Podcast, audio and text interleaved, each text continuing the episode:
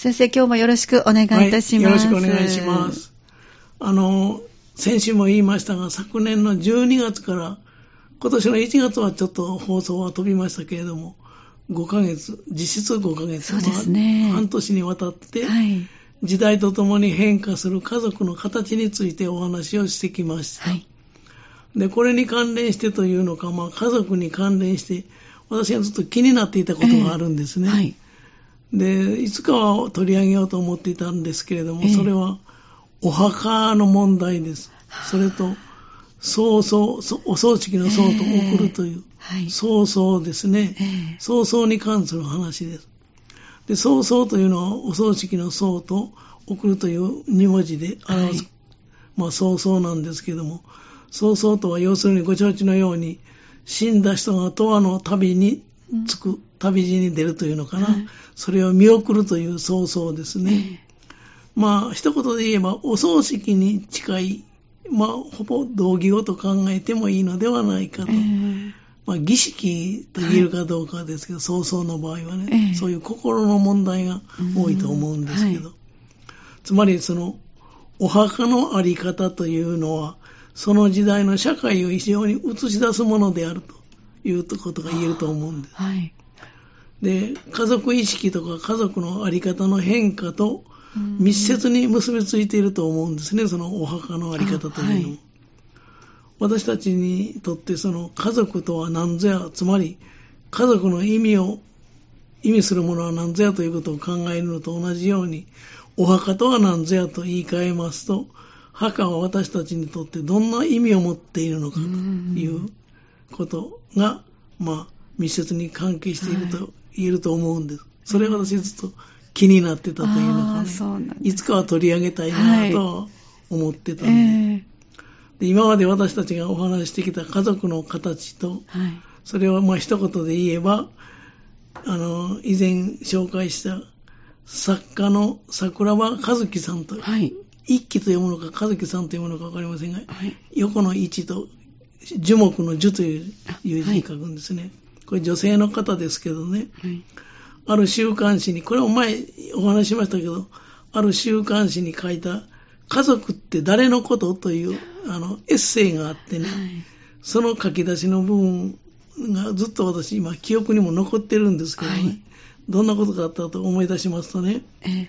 その時代の流れとともに変化する家族の形を見事に、まあ、具体的に表現しているなと思うんです。それはどんな文章だったかちょっと思い出してみますとね、はい。それは我が家の場合、祖父母の時代は親戚付き合いが大変密であって、はいね、家族といえば一族だったという。お正月にはみんな一族が集まって、何、はい、かあったら一族が集まってという親戚付き合いが非常に濃厚だった。だから家族といえば一族のことだった。でもその、それは祖父母の時代ですね。両親の時代になると、夫婦と子供だけという各家族になる。はいで、で、そしてその子供と、あれ私は、あの、一人暮らしの個人なんだ。うん、まさにその、この文章を読むと、全く時代の縮図っぽいなと思いますよね。本当ですね。見事にこの、はい、桜若一輝さん、和樹さんという人はその時代の流れと家族のあり方を表している。今もこれに該当する家族さんといって多いんではないかと。私も今すぐイメージできました。できましたね。ねもうそれほど一人暮らしの人が増えたということも言えますんですよね。はい、ね面白い話ですよね。で、家族社会学者のこれもよくあの引用するんですけど、はい、山田正宏先生の言う家族の個人化の一つの実例ですわ、これ。家族は個人化してきたという。えー家族の個人化の方向に向かっている、家族はですね、家族は個人化の方向に向かっているということですね。で、その言葉をもう少し付け加えて言いますと、どういうことかと言いますとね、これはあの、これも一回お話ししましたけど、京都大学の名誉教授のあの山際十一先生、はい、元学長もされましたですよね。人類学とか霊長類の専門家ですよね。えー、この間、テレビでも、あの、コメンテーターとして。出ておられました、ねはい、そうですね、はい。あの人がね、上手に言ってらっしゃるんですわ。かつてはね、家族あっての人間であった。はい、で、これを引き受けていくのが人生だった時代。そういう時代から今は家族の意味がだんだんと軽くなってきたと山際先生は言ってらっしゃる。これはもう十数年前の話。それから今、さらに私が付け加えたいのは、さらに時代が進んで、一人で生きるのが当たり前の社会になるだろう、ということで。まあ、その、一人で生きるのが当たり前ということはもう実際に、あの、荒川和久という人が、一人で生きるのが当たり前の社会になるということを予言してらっしゃいますけど、えー、そういう時代になってきたと。まあ、こういうこと、桜庭和樹さんの言葉と全く同じことですよね。見方というか表現を変えた言い方になりますとね。で要するに、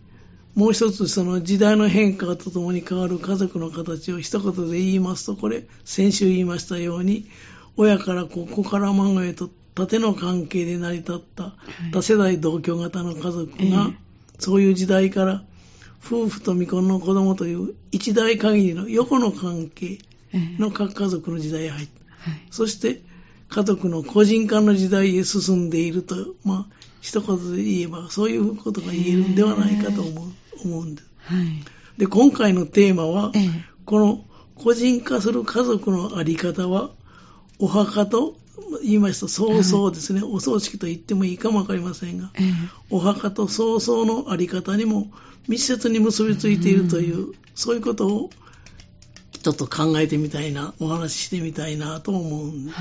ですよね。はいはいで、今、墓じまいとかいろんな言葉が出てきてるのもね、ねやっぱり時代とともに、予想が変わってきたという。えー、私も身近に友人が、あの、しておりますのでね、でイメージできますけれども、ね、あるいはね、実家じまいという言葉も今。ああ、もう、はい。まずそれがありましたけど、ね、友人は、はい。そうですね。例えば、里は、実家は90にあるけど、私は、と大阪とか東京ですね、はい、もう実家はもう森できないから、えー、これをしまって、片付け、更地にするといったような、はい、家族、あの、墓じまいと似たようなことですよね。そうですね。はい。そういう、要するに一代限りの、という、そうそう、そうなんですよね。縦の、何々家という縦の関係がもう、なくなって来たと言えると思う、ね、だから、空き家問題というのは結局そこですね。一代限りの家族だから。そうですよね。そうですよね。で、まず日本のその、家に関する歴史を紐解いてみますとね、はい、大げさなことを言いますけど、と言いましてもそれを、私の歴史観ですから、怪しいもんです。いえいえいえ あの、間違ってるかもわかりませんけれども、それを前置きしてお話ししますとね、例えばその武家とか奥家さんとは別として、はい、庶民の間に家が、その、なんていうのかな、形形成されてきた、作られてきたというのは、はい、17世紀後半の頃からだと言われているんですよね。はい、間違ってるかもわかりませんが。で、家長、家の長ですね、家長を中心に家族が農家などの、まあ農家というより農業などの家業を守って先祖代々の家を維持していく中で、家の永続性が非常に大事であるという観念が出てきた。そこから、祖先を祀るお墓が重要な役割を果たすっていうんかな。あるいは、祖先を祀るお墓が重要な装置になっていった時代、そういう時代の変遷を得てるんですよね。そして明治に入って、明治憲法のもとに民法の法律で、家族制度が規定化されて、条文化されたんですよね。はい、で、それが1947年、昭和22年に、この制度が廃止されるまでは、家制度が続いたと、確か学校で習ったと思うんです。はいはい、で、昭和22年の民法の改正によって家の制度が崩れていった。課長制度がなくなっていくわけですよね。あ、そっか、そこで崩れるんですね。そうですよね。はい、それで、各家族の一代限りの時代に入っていくわけですよね。はい、そして、この祖先祭祀という、まあ、祖先を祀ることは日本人の非常に大事な道徳規範になっていたとも言えると思うんです。例えば、親の命日には、その家族揃って、お墓参りをするというのもその一例だと思う。うん、まあ、要するに、道徳規範になってたんですよね、その先祖を祀るということは、ね、ああそうですね。で、家族というのはそういう先祖代々の家を維持していく中で、その先祖をその存在根拠とするような観念が生まれてきたんですね。それが、要するに何々家のお墓という、まあ、形になって、まあ我々、私の田舎でも、私も田舎で生活するんですやっぱり何々家の墓、全部お墓は何々家の墓、あるいは先祖代々の墓。そうですね。はい、それが決まったような書き方してますよね、えー、そういうことが言えると思うんですよね。で、私たちに一番その馴染みのある何々家の墓、あるいは先祖代々の墓といった、その家墓がその現れだったということが言えますよね。はいはいで、まだ時間ありますか？はい、ございます。で昭和の時代になっても、その、先祖代々というか、その、祖先祭祀、祖先をお祭りするという伝統は続いてきましたですよね。はいうんえー、ところが戦後は、その昭和22年の民法の改正で家制度が解体されてしまった。はい、要するに課長制度がなくなったわけです。うん、そして夫婦を単位とした夫婦家族制になってしまった。はい、で絶対的な権力で家族を統率していたその課長制度というのは否定されたんですよね。うん、でそして日本はその高度経済成長期を迎えて多くの若者が都会へ都会へと流れていきました。その結果、一気にあの家族構造というのか、家族の形は変わって、核家族になっていったという、えー、そういう背景があるんですよね。はいはい、で、日本の高度経済成長の担い手は、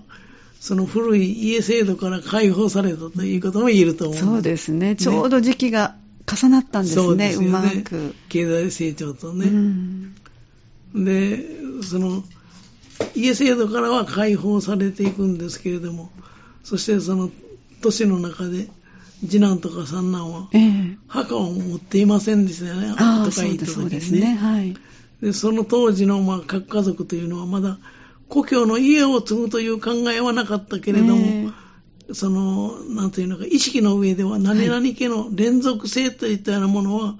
切ってしまいたくなかったということが言えると思う、ね、はい、まだ残ってましたね。だからその、何々家の流れをつないでおきたいという考えがあったので、えー一族のつながりは求めていたと思うんですね。はい、そうですね。家族、家族になった時期というのはね。はい、ですからまあ自分は住んでいる都市の近郊に何々家の墓をよく作ったとよく言われますわ。うんはい、で、子供が墓を継承してくれる、継いでくれるものと思って望んでたんで。はい、ところが戦後の近代家族というのは、要するに家的な要素を残した、うん、何々家的な要素を残したが家族だったんです、はい、ところが時代が進むにつれて、家族の連続性を維持できない事情が起こってきた。そうですね。というのは、例えば、その、1990年代から少子化とか、はい、非婚、結婚しない人、一人暮らし、非婚化とか、はいえ。ー、あるいは高齢化といったような影響で、後継ぎの確保が難しくなってきた、はい、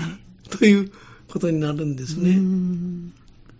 でこの続きまた来週もうちょっとしましょう。はい、わ、はい、かりました。それでその墓の様子が変わってくる。そうなんですね。はい、わかりました。じゃあ来週もよろしくお願いいたします。はいはい、よろしくお願いします。